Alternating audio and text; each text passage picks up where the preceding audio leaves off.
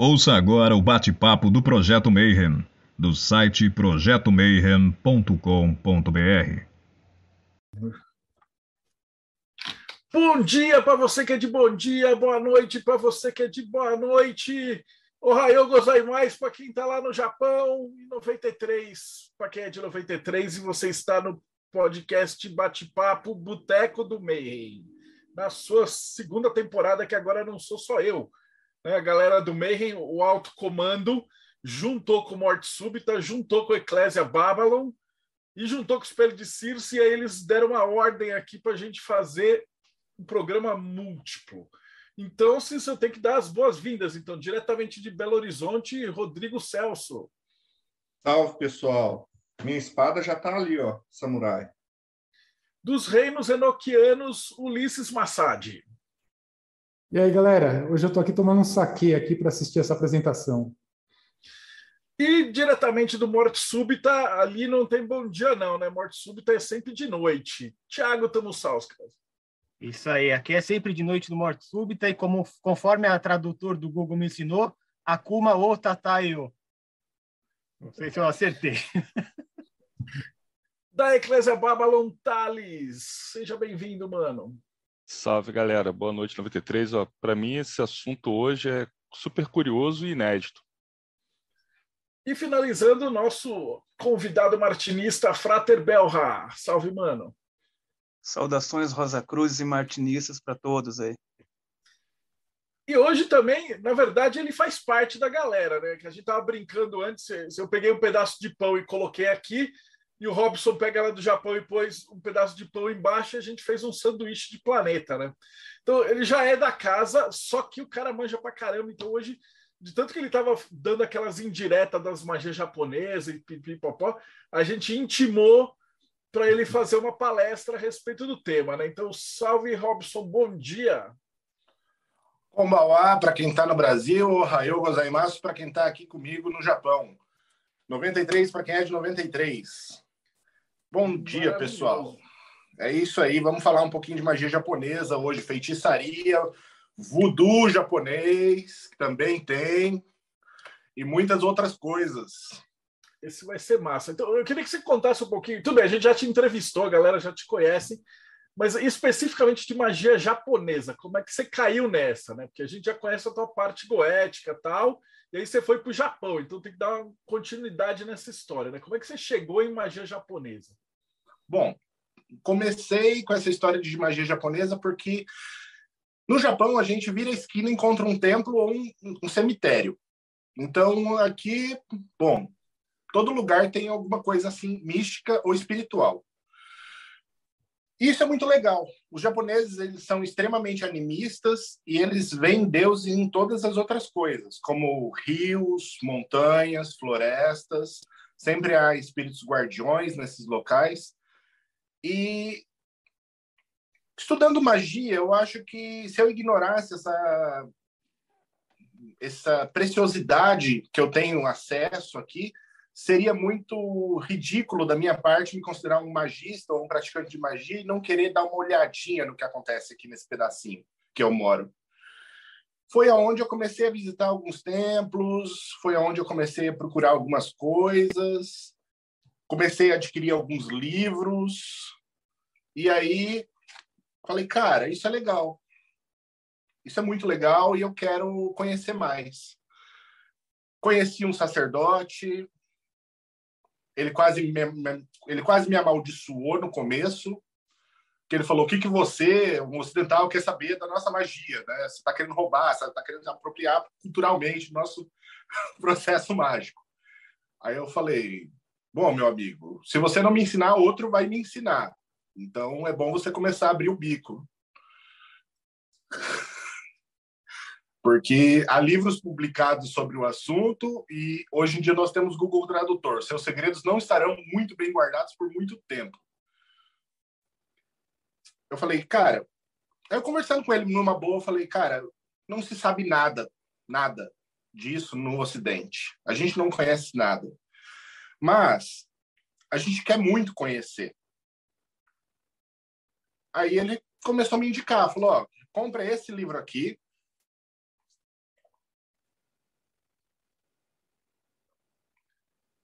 é um livro sobre Onmyodo. É o nome do tipo da magia japonesa, tá?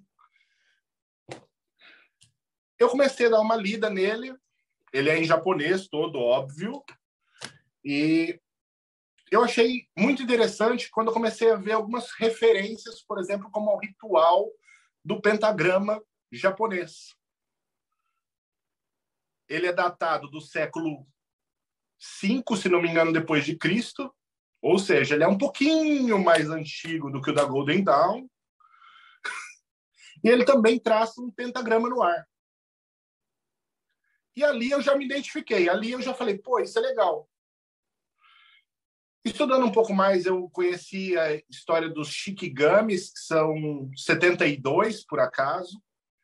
São 72 espíritos locais relacionados às estrelas, que são utilizados como feitiços e evocados pelo magista japonês para funções mais específicas. Lembram, lembra muito o Ocidente, não? Lembra muitas coisas ocidentais. E eu comecei a ver que existiam muitos paralelismos na prática mágica, tanto oriental quanto na ocidental. Aí eu falei, cara, no final das contas não é tão estranho assim. Eu passava pelos locais, eu via estátuas com deuses, um copinho de saquê, uma vela. Eu falava, cara, eu já vi isso em algum lugar. Uma estátua, um copo de bebida, uma vela. Às vezes flores.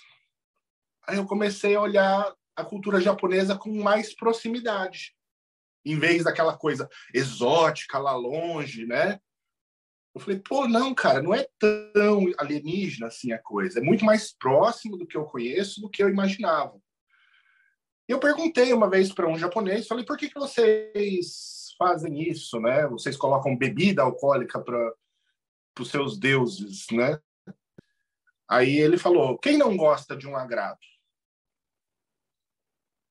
Né? Todos os, as, os espíritos, os deuses, gostam de ser agradados também. E se eles nos beneficiam, por que não retribuir isso? Né?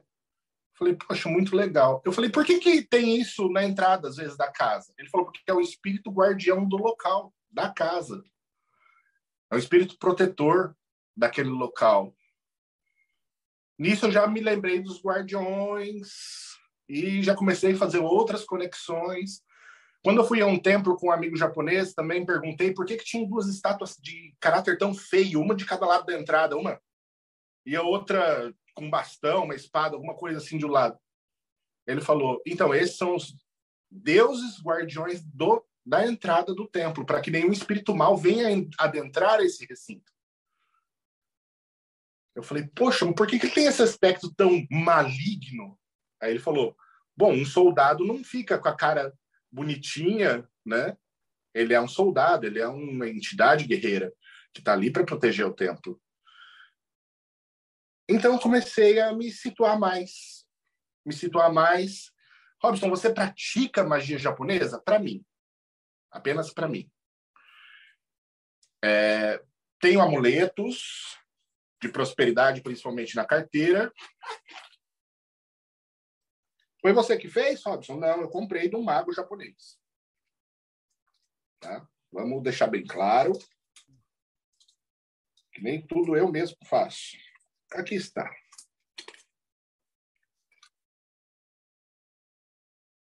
Isso é um amuleto japonês de prosperidade. Tá? A ativação eu não vou contar como é, porque acho que não cabe. Outro esse aqui eu comprei num templo.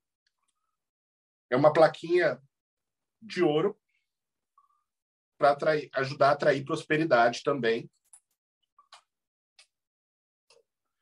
E há vários outros amuletos e sinais e coisas que são utilizados na prática, porque no Japão a magia e a religião não são coisas diferentes. Elas estão fundidas, uma dentro da outra. E o religioso, diferente do cristão, por exemplo, o cristão, ele ah, o cristão tradicional não é mago, não pratica magia, não faz coisas assim. Bom, católico tá lá acendendo as velhinhas para os santos, né? Mas é muito importante ver que o japonês, ele, por não, ter, não ser cristão, ele tem todo um aspecto diferente dentro da visão dele da magia. A magia é algo legal, é algo prático, é algo para ajudar ele, e se ele puder, ele vai fazer. Tá? Vamos deixar claro que tipo, a visão do japonês com relação à magia é se eu posso ganhar com isso, eu vou ganhar. E ele corre atrás, ele tem curiosidade, eles procuram os nossos sistemas mágicos ocidentais. Sim, cá está um livro de Goécia, em japonês. A chave maior de Salomão, em japonês também. E um dicionário de itens mágicos ocidentais. Aí você vai falar, que isso, Robson? Eles vão falar de Santo Grau, afinal não é da cultura deles. Então, assim, eles vão ter uma visão, eles também têm curiosidade a respeito dos nossos trabalhos. E eles têm muita curiosidade. Atualmente foi traduzido os quatro livros da Golden Dawn para o japonês né? Esse aqui, né, da do Israel Regardier. Então, foi traduzido para o japonês recentemente. Eu ainda não os adquiri em japonês, até porque eu tenho em, em inglês, fica mais fácil para mim trabalhar. Mas, então, pessoal, a magia japonesa chegou para mim como eu estou nesse ambiente, eu não tenho muito como fugir disso amigos a praticam, a gente sempre está comentando alguma coisa. E eu cansei de olhar para dentro dos carros japoneses, ver umas sacolinhas de seda penduradas nos espelhos, nas chaves, e me perguntar: o que será aquilo? E sim, é magia. Ali dentro existe um amuleto para a prosperidade, para segurança, para evitar um acidente, e tudo isso é feito por um sacerdote, muitas vezes do templo, né? E aí a coisa começou a ficar mais corriqueira para mim. Aí eu comecei a me perguntar, como pesquisador de magia, se existiam coisas malignas no Japão a respeito de magia, porque tudo era tão bonitinho até então. Porque eu gosto de saber os dois lados da, da moeda como demonologista, não demonólatra, eu queria saber o outro lado da moeda. Nem tudo é tão bonito quanto mostram. E aí ele me recomendou um outro livro. É até aí a gente vai ter que perdoar os japoneses, eles colocaram Bafomé na capa. né? Mas esse livro, ele é o que os japoneses conhecem de magia negra. Então, tudo que é polêmico da magia japonesa está resumido aqui dentro. Cada página desse manual é uma magia negra japonesa diferente. Eu vou falar sobre algumas bem polêmicas hoje. Porque é o que o pessoal gosta, polêmica. Então, assim. É, lá eles não chamam de Goécia, lá é, o nome é Pokémon, né? Tem que juntar tudo. Mas vamos lá. Salomão é... foi o primeiro POC mestre, né? Vou compartilhar a tela então, Marcelo, pode ser? Manda ver. Fique à vontade, tá? Eu falei que a casa é sua, mas já é sua, então tá tudo certo. Apareceu aí, pessoal? Tá ótimo. Apareceu. Manda ver. Bom, aqui nós temos magia japonesa em japonês, né? Magia no Japão. A foto que vocês veem aí de cara é um templo onde viveu Abino Senmei, que é o principal mago japonês de toda a história do Japão. Ok? Esse cara, ele é muito importante para a cultura japonesa. E vocês vão perceber que há um pentagrama ali. Isso não é uma apropriação da nossa cultura que eles estão usando. Isso é uma questão muito relativa à cultura deles mesmo. Eles têm o pentagrama como base para a magia japonesa. Ou seja, mesmo uma cultura que se isolou como o Japão reconhece o pentagrama como símbolo de poder.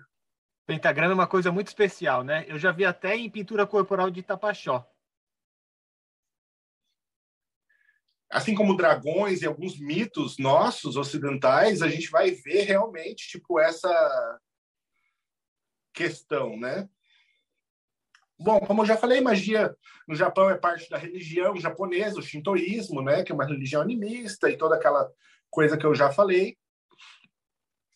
Aí nós temos, literalmente, uma questão que talvez surpreenda algumas pessoas, que a magia no Japão é regulada por uma secretaria governamental. Tipo, peraí, tem um Ministério da Magia no Japão? É isso que você está falando, Robson? Sim, existe uma espécie de Ministério da Magia no Japão.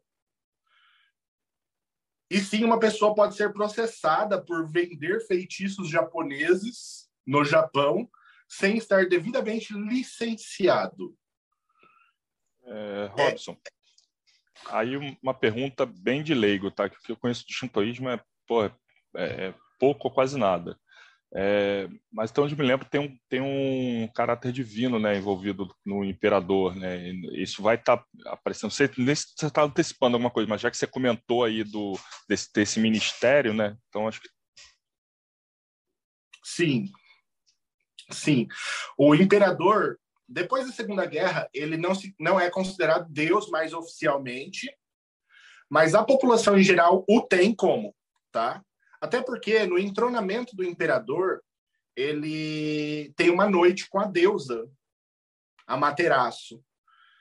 Provavelmente em uma médium incorporada. E quando a gente fala ter uma noite, é ter uma noite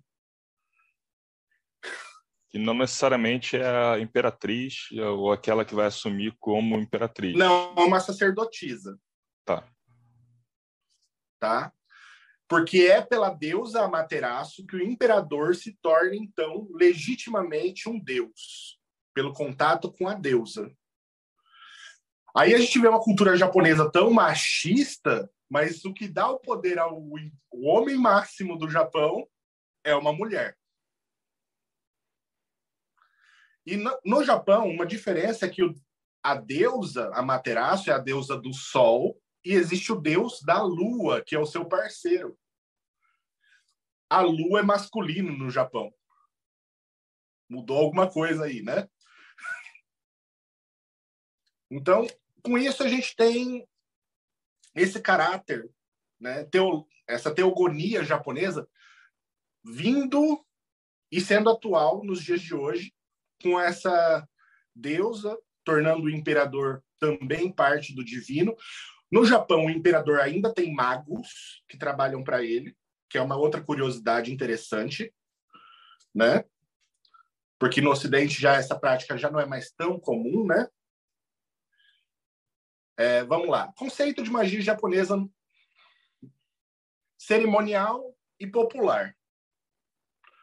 Nós vamos ter na magia cerimonial japonesa ela sendo praticada por clérigos, shintoístas, muitas vezes, tem budistas também, tá? Budista não é não não é esse lance de não pratica magia não, budista faz também.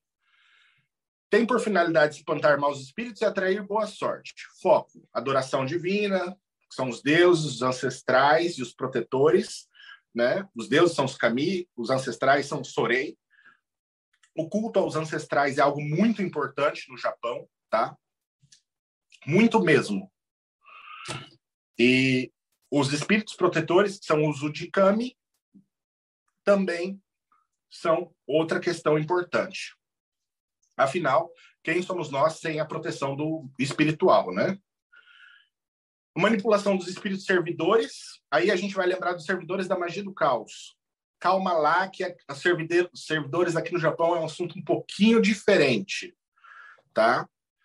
existe uma lista de 72 servidores que os Majutsushi, ou os magos japoneses, usam para fazer os seus feitiços práticos. Eles estão normalmente associados a magias dessa forma aqui. Vocês vão ver mais à frente. Magia escrita, Inclusive, eu vou. né? Inclusive, vocês vão ver eu mostrando um fato polêmico que foi recente aqui no Japão, no início da pandemia, que um lugar, uma loja de conveniência, colocou uma maldição na onde eles guardavam o papel higiênico para ladrões não roubarem o papel higiênico da loja. E tem foto disso, tá? Saiu na mídia. Eu vou mostrar na apresentação, fiquem calmos. Então, nós temos essa parte da magia cerimonial. Eu sei que eu não falei, tem a comemoração do solstício e equinócios, que é uma parte muito importante no Japão. Ritos de purificação, produção de amuletos e talismãs, divinação. A gente vai falar um pouquinho de divinação, eu não vou entrar em muito em cada uma ali, mas tem. Popular. Magia popular, a gente já está falando de feitiçaria, da desgraceira, né? O povo sempre fazendo cagada, como sempre. É, a gente vai falar sobre cerimônias domésticas, simpatias de destruição, amor, fortuna, sorte, trabalho. E a gente vai ter artes como imposição de mão, que foram normalmente coisas desenvolvidas nas casas, como a arte maricária, o reiki e o jorei. Apesar do jorei estar associado à religião da igreja messiânica, ele ainda é considerado uma questão popular e não cerimonial. Tá? Curiosidades da magia japonesa. Bom, eles foram primeiros a desenvolver um ritual de proteção usando o símbolo do pentagrama no ar. Abre, no, abre sem meio aproximadamente. Aí eu vou ter que arrastar uma janela aqui para ver direito.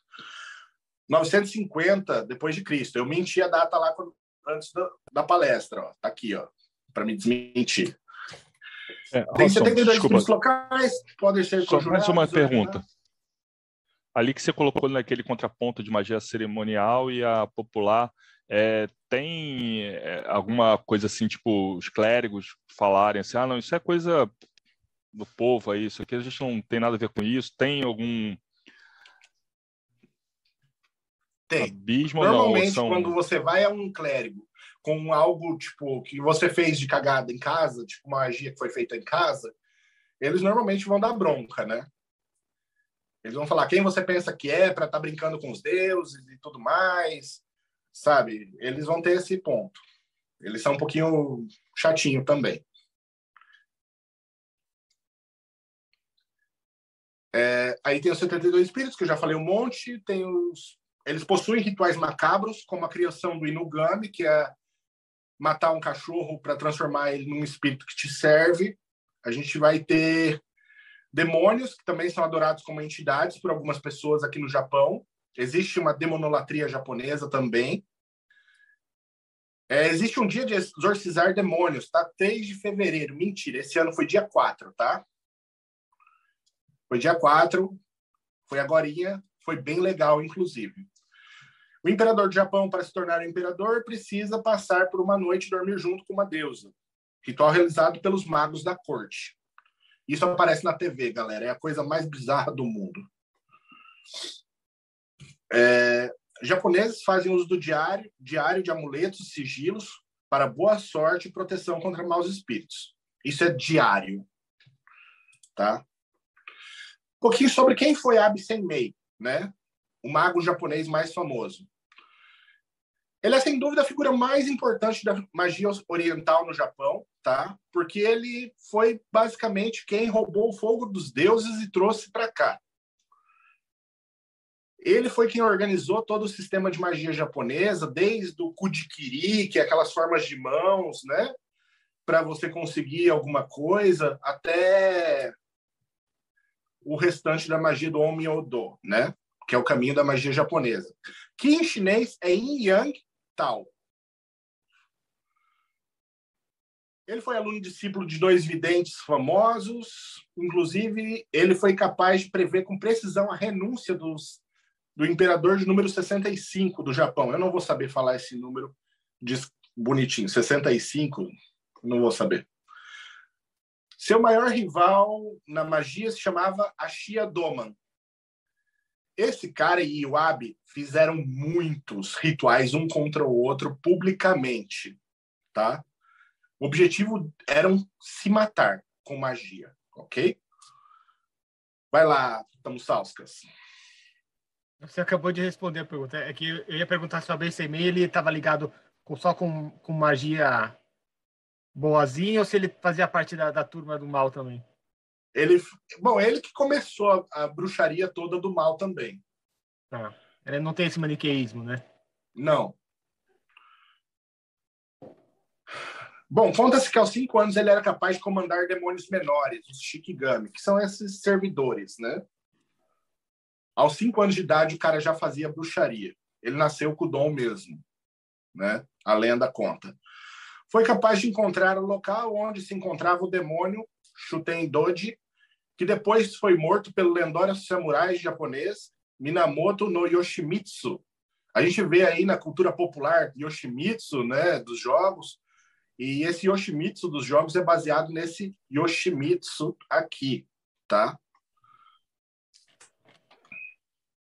Cosmogonia japonesa, cosmologia japonesa. É parte chata ainda, eu sei, galera, mas a gente já chega na parte legal que começa a mostrar um monte de coisa. Conta a história dos camis que foram gerados a partir de Izanagi no Ryo. Entre eles, a Materaço e Susano, que é o mar. Né? É Tsukuyomi e Susano. São os três, três, a trindade japonesa são esses três deuses: Amaterasu, Tsukuyomi e Susano, tá? A partir dessas três primeiras divindades surge todo o resto e o Japão. O Japão teoricamente não era para ter existido, mas ele surgi, ele foi surgindo do mar né? Segundo as lendas, graças a essas divindades. Eu vou dizer que eu acho que foi vulcão submerso que criou a ilha. Mas ok. É, existem nativos japoneses, índios do Japão? Existe. Uma raça chamada Ainu. Eles vieram de barco, chegaram na ilha e dominaram o território japonês. E a partir de então começaram a desenvolver seus próprios cultos e suas próprias questões. O Japão é um país que treme muito por conta da movimentação de vulcão, movimentação de magma, e a gente está no Círculo de Fogo, né? Aqui da Ásia, que é um, um círculo de vulcões que fecha aqui todo o nosso oceano e faz com que o Japão trema quase que diariamente. Tá? A gente tem terremotos quase todo dia aqui. Os principais deuses conhecidos da mitologia japonesa são Shinigami, que são os deuses da morte, tá? que são adorados. O Katsu, Kagut, Kagutsushi, que é o deus do fogo, Amaterasu, Tsukiyomi e, Sus, é, Susanoyo, que é deus da tempestade. Outros elementos interessantes da mitologia japonesa são as histórias que envolvem as raposas, kitsunes. Para o folclore japonês, a raposa são descritas como seres inteligentes que até têm capacidades mágicas. Muitos são os mitos japoneses, chineses, coreanos e até indianos envolvendo esses animais. E eu vou dizer para você, que, que bichinho bonitinho é a raposa. Bom, vamos lá. Aqui nós temos uma imagem na pintura, né? De Abno Senmei, com seus shikigami. A gente pode ver que as aparências deles não são muito angelicais, né? Eles são mais parecidos com diabinhos mesmo, né? E por ser um número de 72, é quase impossível para mim não relacionar-nos a Goécia. Ainda mais tendo eles base nas 72 estrelas né, japonesas. Aqui entramos nos amuletos. Assim são os amuletos japoneses. Aí tem uma mocinha que está vendendo esse tipo de amuleto, que é bem comum nos templos. No meu carro, eu tenho um desse amarelo. Né? Eles vendem conjuntos, como esse aqui no canto, de amuletos. E esses são amuletos para todos os fins. Você vai ter amuleto para pôr no vidro do carro, amuleto para pôr na chave, amuleto para pôr na porta de entrada da sua casa, adesivo abençoado. Sim, adesivo abençoado. Não vamos não vamos fugir das igrejas protestantes ocidentais. Há também picaretagem no Japão. Que picaretagem? Agora, lembra do episódio da magia do papel higiênico? A foto está logo aqui embaixo. Por que, que a loja de conveniência não queria que o pessoal roubasse o papel higiênico? Roubam papel higiênico no Japão, Robson? Calma. Vamos explicar que no início da pandemia houve um pânico geral no Japão e faltou papel higiênico em todo o país. Por quê? Porque o japonês, quando começa alguma coisa cabulosa, a primeira coisa que ele corre para o mercado, ele compra papel higiênico e itens de, de consumo básico. Então, faltou papel higiênico para todo mundo. Sumiu dos mercados. Não tinha para comprar em lugar nenhum. As fábricas não estavam dando conta não tinha abastecimento, compraram todo o estoque de papel higiênico do Japão. Então, quem não tinha comprado, quem não tinha uma certa reserva na sua casa, ficou sem. E as lojas de conveniência aqui no Japão tem lá um armarinho dentro que tinha papel higiênico e ele começou a desaparecer também. Pessoas começaram a roubar papel higiênico, até que o dono dessa loja em questão ficou muito enfurecido e desenvolveu uma, uma maldição para quem roubasse o papel higiênico da loja dele. Tá? E aí a gente vai ver ali um boneco pregado numa árvore, né? Um boneco desse estilo aqui, pregado numa árvore, que é um ritual de maldição e morte, tá? Não vou descrever em detalhes, mas sim, é um boneco de voodoo japonês. Tá? Bom, pelo ódio da foto ao lado, vocês vão ver que tem vários pregos, né? Vocês veem que é uma coisa, é, um, é muito carinho, é muito amor envolvido quando você vai fazer esse tipo de trabalho, né? Nossa, japoneses fazem isso, Robson? Sim, meu amigo, japoneses fazem muitas coisas feias, e é por isso que eu estou aqui falando desse assunto. Vamos lá. O templo. Aqui estão algumas fotos do templo em Kyoto, tá? Onde vocês vão ver a entrada do templo ali com um pentagrama dourado, e tem pentagramas no templo inteiro. Vocês vão ver esse símbolo espalhado por todo o templo, né? Eles vendem adesivos para você pôr no seu carro, de cor vermelha ou azul. Eu gostei muito do azul, inclusive meu antigo carro tinha um azul colado, né? Aí a gente vai ver os amuletos, alguns locais do templo. O pêssego tem uma representação importante na, na religião japonesa como o fruto da imortalidade ser o pêssego. Eu também não sei muito bem o porquê, mas os chineses também têm essa ideia de que o pêssego é o fruto da imortalidade. Tá? Isso é muito antigo mesmo e ninguém até hoje soube me responder por quê. Inclusive, um, um dos deuses concede imortalidade, Momotaro, ele é um pêssego. Estranho, estranho, mas ok. Cultura dos outros, cultura dos outros, a gente respeita. Aí a gente vai ter os principais festivais japoneses. Aqui a gente, eu listei só os principais, eu não vou falar de todos. Tá? A gente tem o Festival dos Mortos, que é o Obon, Obon Matsuri, que é o festival mais popular do Japão. Todo, tudo no Japão para. Tudo. Não funciona nada no Japão para adorar as almas, tá?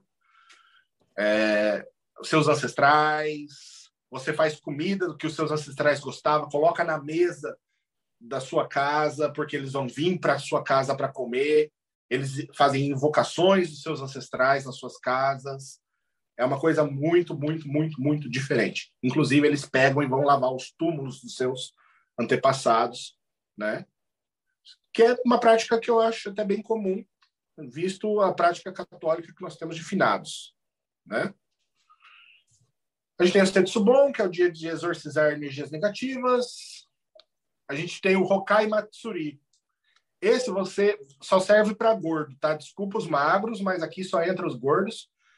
E esse é o Matsuri que você vai desenhar rosto na sua barriga protuberante e você vai exibi-la durante todo um dia, balançando-a.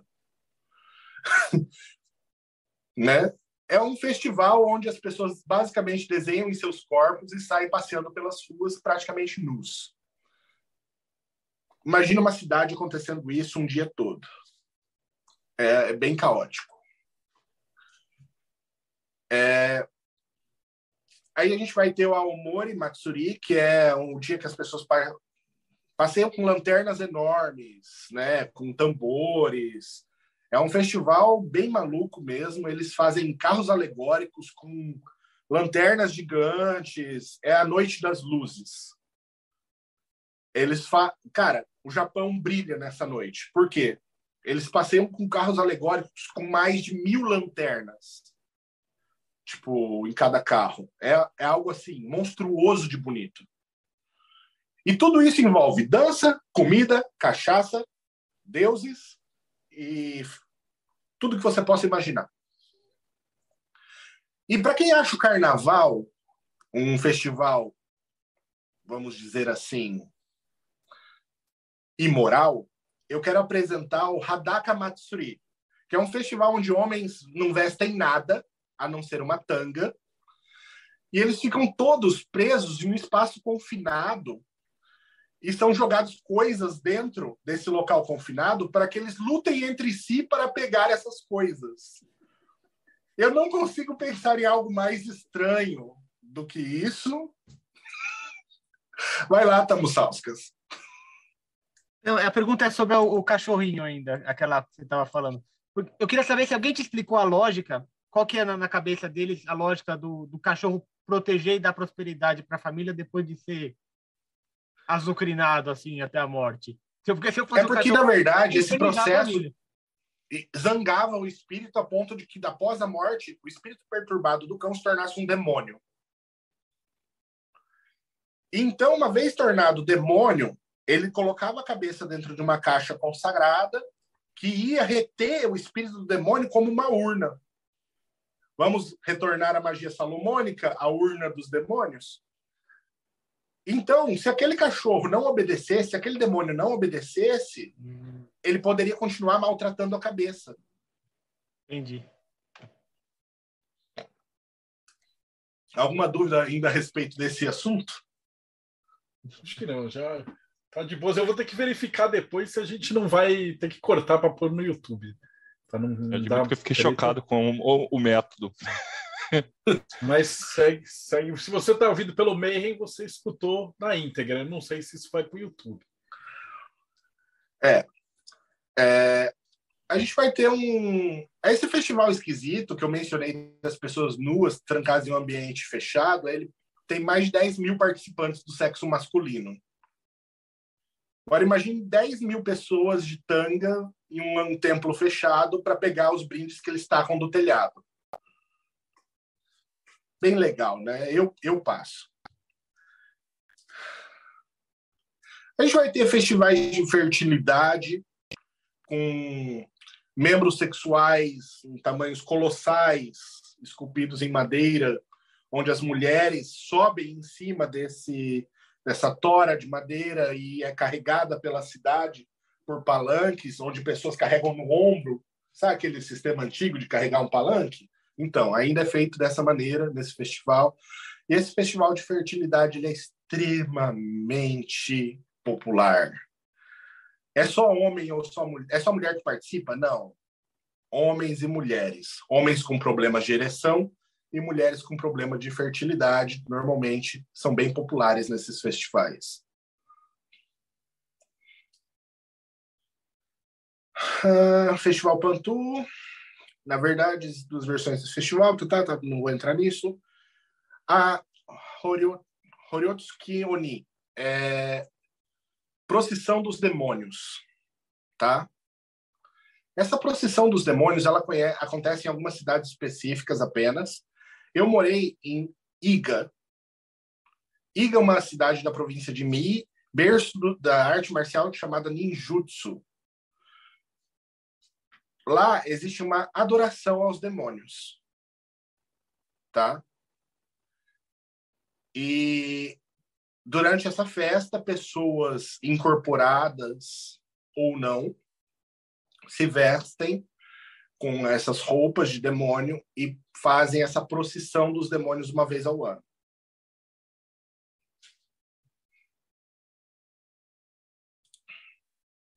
Aqui a gente vai ver algumas questões relacionadas ao Kudikiri e as palavras de poder. Cada formato de mão tem uma, um significado. A fundamentação disso vem da acupuntura, tá? dos canais de energia, onde você conectando todos os dedos têm canais diferentes de energia que circulam entre eles. Então, quando você conecta dois dedos diferentes, você coloca duas energias em choque. Isso produz um efeito, teoricamente, dentro do seu sistema energético. Ok? Isso é considerado magia aqui no Japão.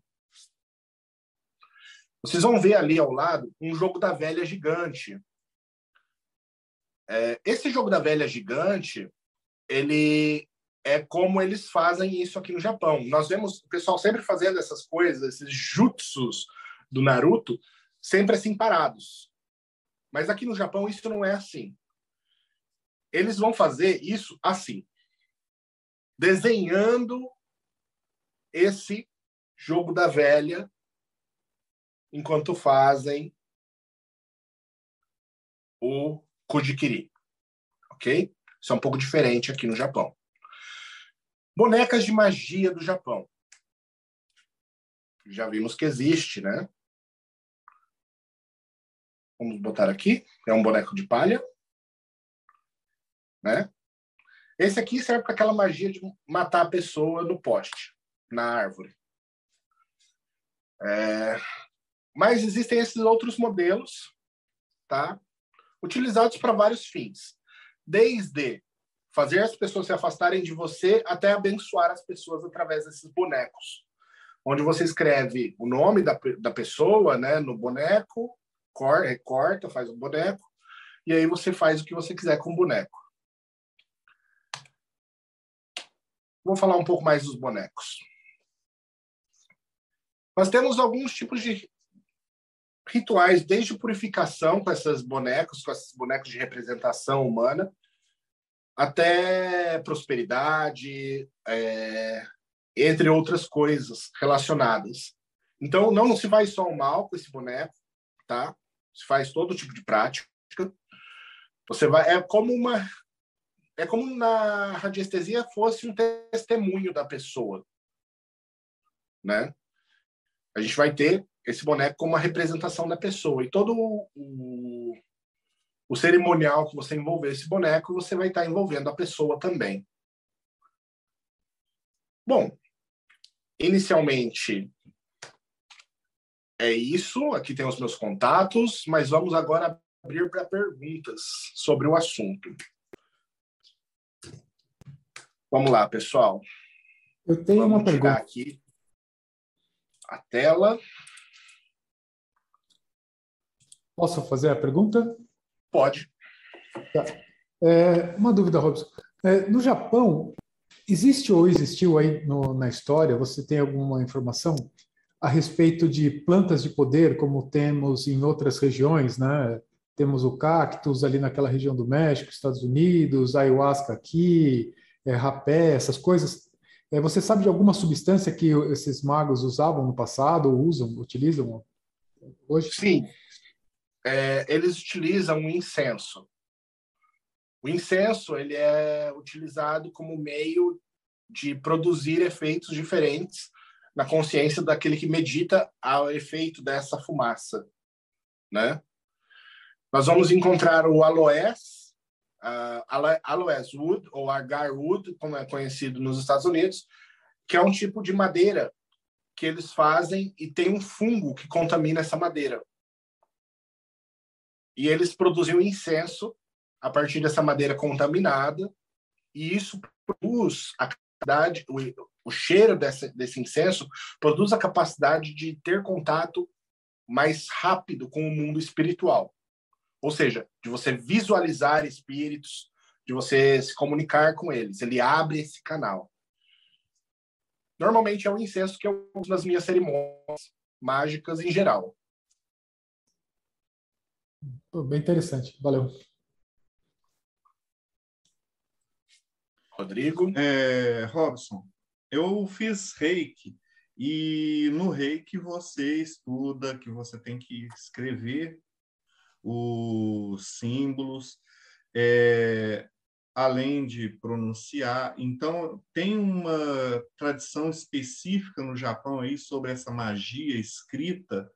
É, uma outra coisa que eu também vejo quando eu vejo anime, a feitiçaria está muito ligada na escrita. Você escreve a magia, você tem um papelzinho com essas magias, e a magia está na caligrafia está nos ideogramas. Como que é essa relação?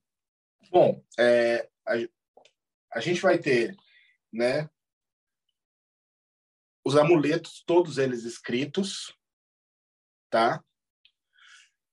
Cada amuleto tem uma ligação com algo que vai ser feito e o importante não é o que está escrito em si, teoricamente. O importante é o intento durante o escrever. Isso é uma questão muito importante. Enquanto você escreve, você é, faz mantras, né, sutras.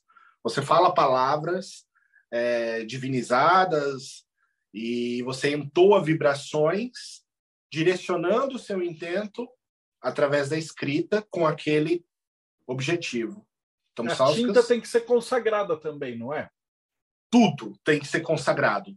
Desde o pincel, que eu não posso falar o nome porque estamos no YouTube, até o, a, a tinta nanquim, a água que vai ser usada, a água que eles usam normalmente é água de fonte que sai de dentro de um templo. Ou seja, uma fonte de água que já foi consagrada. Então, eles pegam essa água para fazer né, a, a magia, né? Tudo que eles fazem é sagrado. Eles procuram fazer do mais sagrado possível, mesmo Cara, com é intentos muito, malignos. Isso é muito louco, porque assim, eu, vocês vão lembrar, a galera que já acompanha a gente há um tempão, quando a gente entrevistou o Roy, que ele aprendeu a pintar com a galera da Igreja Ortodoxa Russa. E o processo é exatamente esse que você me falou. Então, para eles pintarem os santos e, e toda a parada, o cara tinha que rezar, tinha que rezar em cima do pincel, da tinta e tal. Então é legal de ver como é, como a magia funciona e ela tem vários aspectos culturais que na verdade são o mesmo aspecto, só está mudando aí a parte cultural. Ó, tem o Thiago e o Thales. o Thiago ergueu a mão primeiro. É, vamos lá. É, a questão, quando a gente procura sobre demônios japoneses, tem três nomes que sempre aparecem é o Shinigami, o Tengu e o Oni. Queria que você explicasse para a gente a diferença desses três e se tem algum quarto que a gente devia conhecer. Tá. É, na verdade, Shinigami não é um demônio, é um deus. São os deuses da morte e eles determinam quem morre e como vai morrer. Tá? Só para brincadeira, eu tenho aqui um Death Note da cultura de animes, né? Eu escrevo o nome de todos vocês todos os dias nele. Infelizmente, ainda não obtive a graça. Tem que pôr a é... data, né? então, assim, pessoal, o... o Shinigami ele não é um demônio, ele é um deus, e ele é um deus a ser louvado. Por quê? Porque se você não é muito amigo deles, eles podem definir que sua hora pode chegar mais rápido ou de uma maneira mais violenta. Então, os japoneses honram os shinigamis a fim de obter uma morte tranquila e uma vida longa. Já o Tengu, né? É o Tengu que você mencionou? É, Thiago? Tengu e o Oni. O Tengu, ele não é, ele é um demônio e não é. Ele é um meio demônio, mas ele é um meio anjo. Hum. Ele é um misto, ele é algo entre o céu e, e o inferno. Inferno. Vamos espanhol, né? é, vamos colocar assim, porque não é bem isso.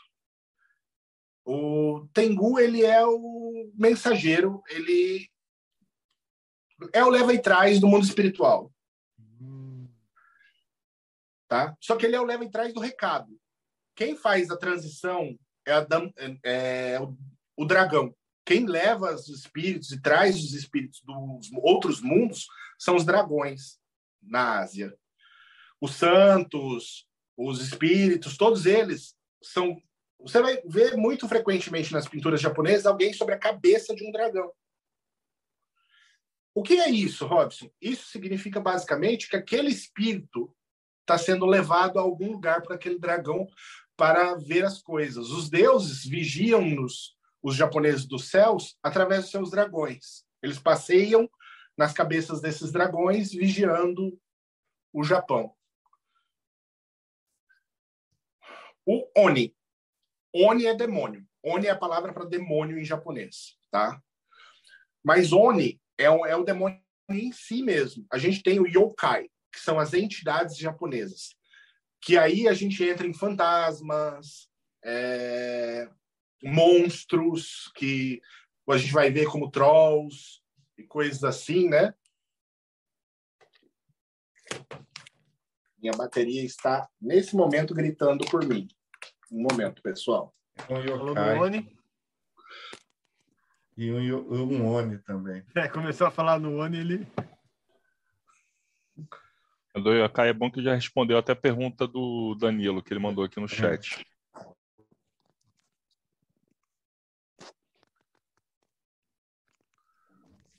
Fala quando está revelando os segredos, os Illuminati fecham. né? Lá no Japão, tem, tem os Illuminati no Japão também? Eles são ideia? populares aqui. Como que a Os galera Illuminati? encara esses Illuminati? Tem um negócio que totalmente fora do Japão, né?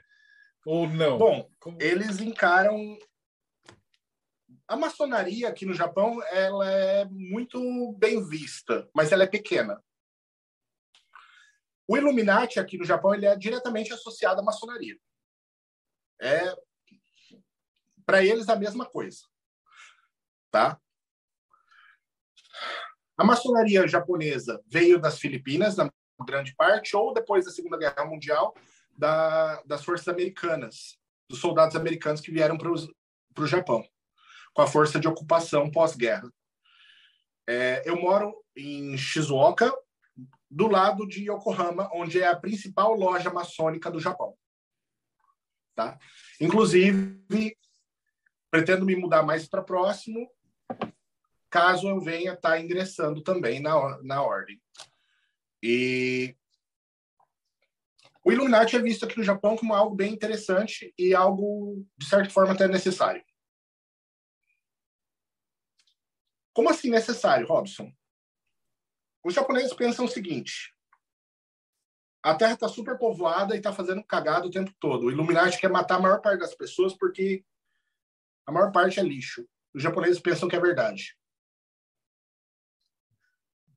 Por mais maluco que seja isso que eu estou falando agora, galera, é assim que eles pensam. Tipo assim, calma lá, vamos pensar. Calma, é teoria da conspiração maluca. É. Gente, eu não controlo o que as pessoas pensam. Eu estou dando apenas a informação do que eles pensam. É, não é a minha opinião. É a doideira que tem para cá. Thales, No tá Brasil tem terraplanista, aqui tem isso. A gente tem Vou que lembrar responder que a- Thales. Você está furando fila, Rodrigo. Ok. Não, mas antes, antes da minha pergunta, tem uma aqui que o Rafael mandou aqui no chat. É... Cadê? Aqui, como o povo Ainu se relaciona com magia? O Rafael tinha mandado a primeira, responde a dele e depois eu faço a minha. Cara, o povo Ainu, eles não seguem essa magia que eu falei hoje. Eles são, eles são enquadrados como magia popular, como xamãs. literalmente como xamãs. Então, existe um xamanismo japonês? Existe. Existe, e ele é completamente desconhecido até mesmo para quem mora no Japão. Isso é algo extremamente fechado. Extremamente fechado. Ah. A, a, pergunta que eu ia fazer é que, assim, pelo menos da, minha parte, eu acho para a grande maioria, assim, que o pessoal a, a, conhece do Japão é muito por causa de, de anime, né?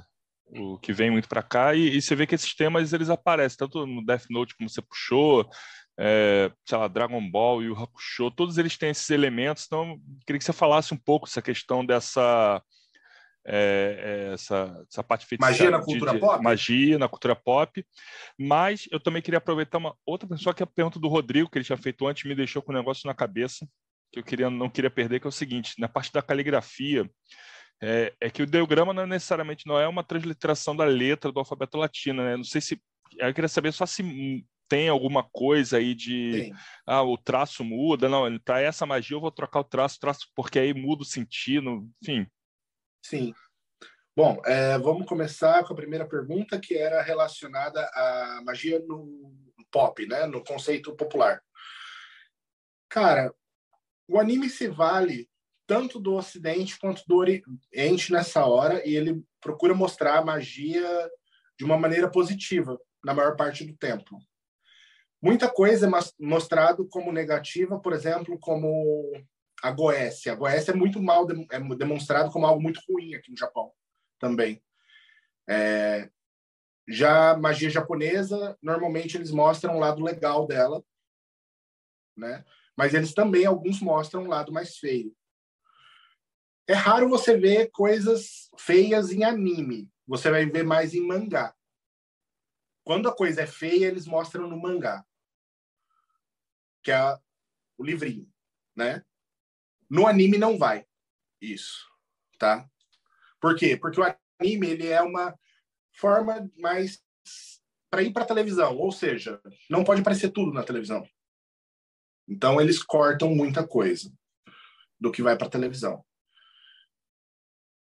É magia no Japão, como eu falei, é diferente do conceito ocidental, onde a gente tem uma perseguição, uma discriminação. Aqui isso é legal, aqui isso é pop, aqui Aqui isso é parte do dia a dia. Aqui você está em Tóquio, você vira a esquina, você está numa ruazinha residencial com um templo enorme antigo na sua frente. Então, o novo e o antigo, eles estão muito lado a lado aqui no Japão. E existe um respeito muito grande pelo que é antigo no Japão também. A gente tem esse desenvolvimento tecnológico, mas existe ainda um respeito e por mais que o japonês seja de maioria ateia hoje, porque tem muito, porque o japonês ele nasce shintoísta, ele casa cristão, ele morre budista, né? E o, e o que mais ele pegar no meio aí, ele vai também. Eles não têm muito uma questão de crença única, eles são muito abertos. E eles gostam muito de conhecer o novo, o diferente. Então, tudo que, por exemplo, aparece do Ocidente aqui, tarô. Eu sou tarólogo como profissão. E, cara, tarô dá no Japão? O louco se dá. Tem um ranking de tarólogos no Japão e quem é o melhor aparece na televisão. tarólogo, astrologia no Japão é muitíssimo forte. Você encontra livros de astrologia em todo lugar. Você vai comer um lamen numa num restaurante, tem uma, um lugar que você fica esperando liberar a mesa. Do lado tem uma banquinha, um, um negócio de livrinhos. Lá você vai encontrar mangá, lá você vai encontrar livro de astrologia, talvez do ano passado. você vai encontrar um monte de coisa. Então, assim, magia no Japão é pop. É, é parte do dia a dia. Tá na televisão, tá no dia a dia, tá na tiazinha que você vê ali passeando, naquela senhorinha velhinha voltando da feira com uma sacolinha de mexericas, que aqui a gente chama mikan. Cara, aquela tiazinha sabe muito mais magia do que muita gente no Ocidente. Por quê? Porque é popular. é extremamente popular, desde a antiguidade até os dias modernos. O japonês ele é tão supersticioso que para dormir ele só dorme com a cabeça virada para o leste. Coisa doida, coisa doida, coisa deles. Eles não dormem com a cabeça entre norte e sul. A porta das casas não pode ser determinada direção. Ah, mas o terreno vai ficar esquisito. Não quer saber. Eu quase falei palavrão. Eles não querem saber. Vai ser do jeito que tem que ser. Feng Shui. É... Cara, eles vão colocar tudo disso. Aí você fala, por que, que fizeram a casa virada para esse lado, meu Deus do céu? Por causa disso. Então, assim, é um pouco doido. É um pouco doido para nós. Mas para eles faz total sentido. Final, você fez mais uma pergunta no final. Da caligrafia, se tinha, mudava alguma Ah, coisa no caligrafia. ideograma, se não, sei lá, o ideograma normal seria o X, mas aí para aquilo ali o cara coloca o Y, porque, enfim, tem. Então, eles fazem caligrafia dos ideogramas deles, dos ideogramas chineses e de algumas caracteres hinduístas. Exatamente. Da Índia, do sânscrito. Eles escrevem sân- sânscrito? Sim, também escrevem sânscrito. É um exemplo. Vocês vão ver aqui nesse circular cheio de ideogramas japoneses e chineses, tem um ideograma sânscrito no meio. Nesse outro do canto, aqui, também tem alguma coisa. E ali a gente vai ver o pentagrama invertido. Ó.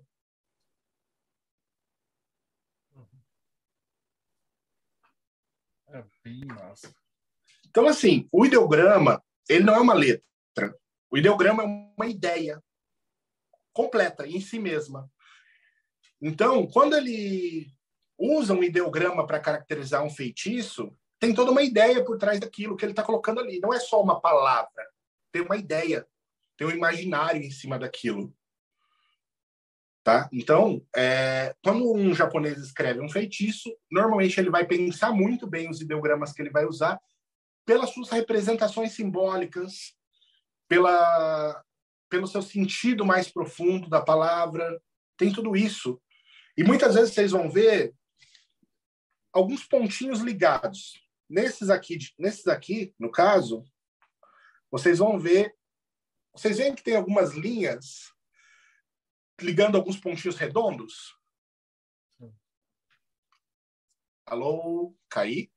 Sim, não, a gente está te ouvindo. Sim, sim. Esses pontinhos, eles são constelações. Cara, que legal. A magia japonesa é extremamente astrológica também. Então, assim, Essa era a minha é pergunta. complexo? Na verdade, não. É muito mais simples do que se imagina. É muito mais simples do que se imagina. Só que realmente tem o seu lado mais profundo também. Os mantras, vibração, a lei de vibração, aplicação da vibração durante o intento, né? a concretização do intento através da escrita, né? Tudo isso se soma durante a prática do ritual japonês. O Belrá estava com a mão levantada. Vamos Frater. lá, Frater. Robson, parabéns aí pela palestra. Foi sensacional, um tema aí que eu nunca tinha ouvido falar. Me diz uma coisa, você comentou a respeito de práticas populares como reiki, o jorei, que é bem difundido, pelo menos no sul do Brasil, São Paulo, que tem, e São Paulo também, que tem a, as colônias japonesas, é algo muito comum.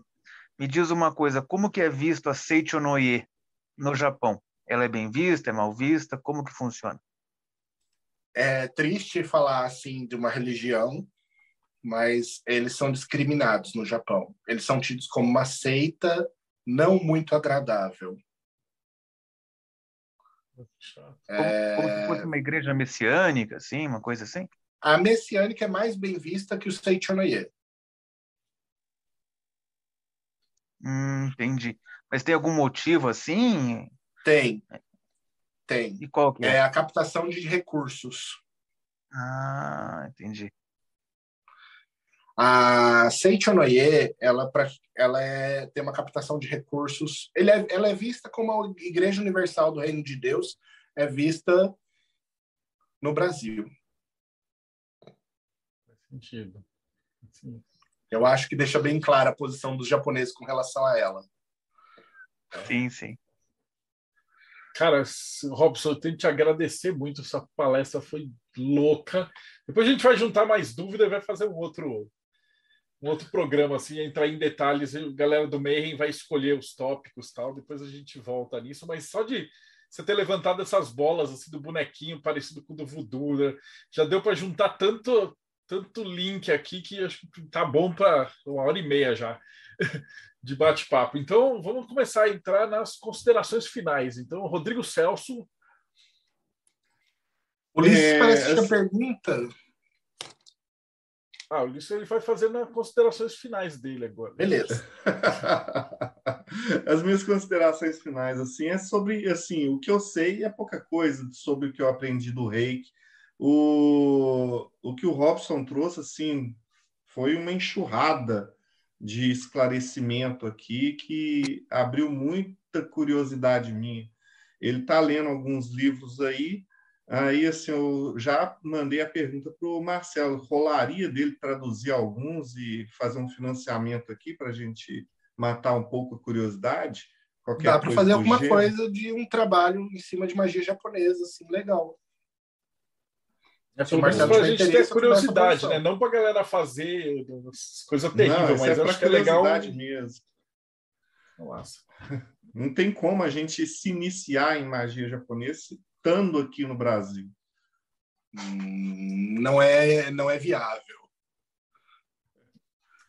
É Isso aí. Frater Belra, suas considerações finais.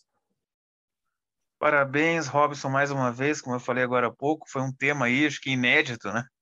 Para o aí, inclusive acho que até para o YouTube.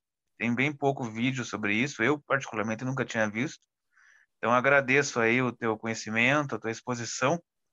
E bom saber aí da Seichonoye, que no, que no Japão aí não é muito bem vista. E para mim foi uma, uma novidade também.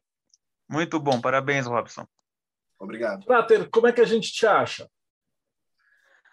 Então, Marcelo, eu tenho o meu perfil no Instagram, Frater Belra. Essa semana eu criei um canal no YouTube, é, Frater Belra também. Já coloquei um vídeo lá, as palavras de Isis, que é sobre o ritual de iniciação. Não específico da Rosa Cruz, mas de qualquer uma, maçonaria, martinismo, enfim. Bem interessante aí. Estou fazendo algumas lives lá no canal. Então, quem quiser seguir, Frater Belra no Instagram e no YouTube. Então, a gente, eu vou fazer o caminho inverso agora. Então, Ulisses, Enoquiano, e aliás, Enoquiano junto com o Robson, né? Então, como é que a gente te acha aí? Sua pergunta e considerações finais. É, essa questão cultural, né, ela é bem chocante, né? Quando você tem países que têm algo, uma, uma posição cultural muito diferente da sua, realmente é chocante, mas de certa forma tem que respeitar, né? É algo do, do país, né? É algo que a gente tem que olhar, ver realmente para nós é algo totalmente inaceitável, mas faz parte da cultura deles, né? Mas muito interessante, Robson. Pô, parabéns aí. A minha questão era, era simples, era ali com relação quando você falou astrologia, se eles é, tinham a mesma visão da astrologia nossa ou se é alguma coisa específica aí da, da região. São os mesmos signos ou não? Tem uma astrologia própria? Sim, nós temos uma astrologia toda própria. É, a astrologia ocidental ela é baseada no Sol e a astrologia oriental é baseada na Lua. É a astrologia lunar. Nós temos 12 signos também, mas são signos diferentes e eles se baseiam nessa astrologia. Ô, Robson, eles são signos diferentes, mas no sentido misto ou próximo dos, dos chineses? Como é que... Igual aos dos chineses. Mas tem algumas diferençazinhas, como, por exemplo, coelho nascido à noite é gato. É, esse é um livro que ia ser interessante fazer. Isso acho que é... Os planetas também, Robson, até por curiosidade? Tem essa questão planetária e, e, são os mesmos planetas? Eles enxergam alguma outra coisa os diferente? Os dias da semana são escritos como sete planetas. Ah, então tá. Então, a gente vai rolar. Sr. Robson, você já está aí convocado para fazer uma palestra de astrologia japonesa.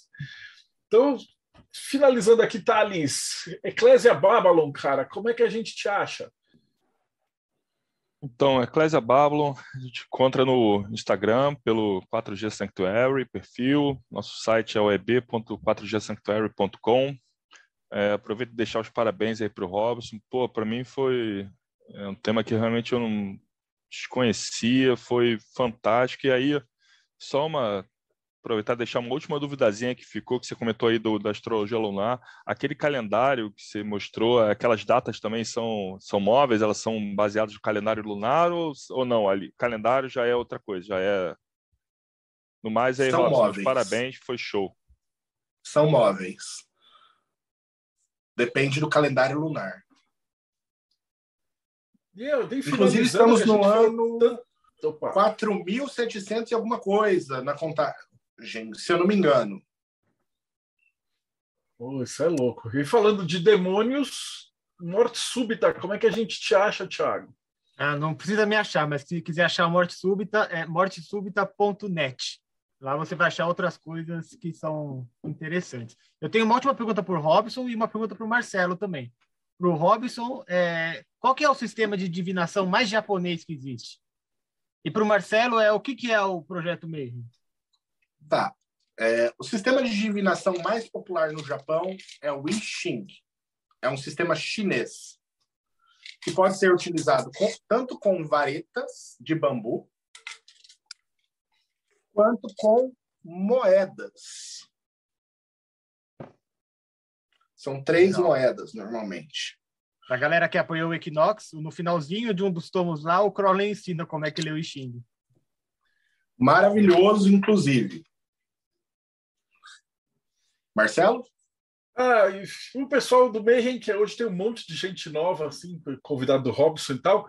Ah, o Mayhem é isso que vocês estão vendo, cara. É um monte de gente que, tipo, tinha uma sua vida normal, ia na igreja e tal. E aí, de repente, começou a ver fantasma, martinismo, leu o livro da lei. E aí fala assim, mano, tem alguma coisa muito estranha acontecendo, né? E a gente se juntou lá dos tempos do Orkut para pesquisar essas coisas, né? Escutar palestra. E vocês estão assistindo essa entrevista, se eu não me engano, 270 e tralalá. Então, se você quiser, acabou de chegar no canal, dá uma procurada que tem 270 entrevistas desse calibre, né? Porque a gente só chama os cara fera aqui para falar com a gente, né? E também a gente tem a revista de hermetismo, que a cada três meses a galera vai produzindo material, a gente compila isso e, galera, e os membros do, do Mayhem recebem em casa essa revista e a gente tem grupo de discussão, de debate, para comentar aqui, para tirar dúvida, fazer pergunta. A gente trabalha aí na roda do ano, então tem coisa para caramba. Se você tiver afim de se aprofundar e começar a estudar a magia e tal, é, tirar dúvida e, e ir para o teu caminho, né? Até para descobrir qual é o teu caminho, né? A gente não tem um caminho do meio. Aqui, na verdade, toda cada terça, quinta e sábado, eu, o Rodrigo, o Thiago, o Ulisses, a gente pensa em mudar de área, né? Que aí vem um cara do budismo, fala, a gente fala, vai todo mundo virar budista. Aí na outra semana vem um tatá da Kimbanda, a gente fala, agora eu vou para Kimbanda. Aí depois vem um, e, e a gente está sempre pesquisando, né? O Rafa Reis fala, né? A gente é, como é que chama? Psiconautas do conhecimento, né? Então, se você gosta, se tem essa mentalidade aí de conhecer o mundo espiritual, de magia, hermetismo, é projetomayhem.com.br. E é isso, galera. Pô, brigadão quem ficou. Ah, e outra, o Robson nos acompanha aqui. Então, hoje, apesar dele estar tá dando essa palestra, vocês vão escutar muito mais dele nos próximos programas também, que ele está sempre aqui na equipe, né? Então, muito agradecido. Não esquece de fazer as coisas de sempre, dá like, segue o canal. Os links que a galera falou vão estar tá aqui embaixo na descrição do vídeo. E a gente se vê aí no próximo Bate-Papo Mayhem.